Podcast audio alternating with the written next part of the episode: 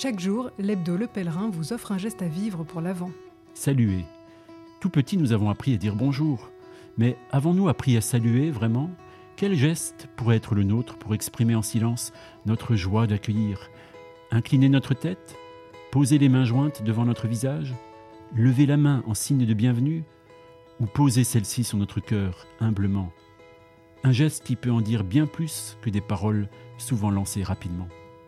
Le pèlerin, l'actu à visage humain.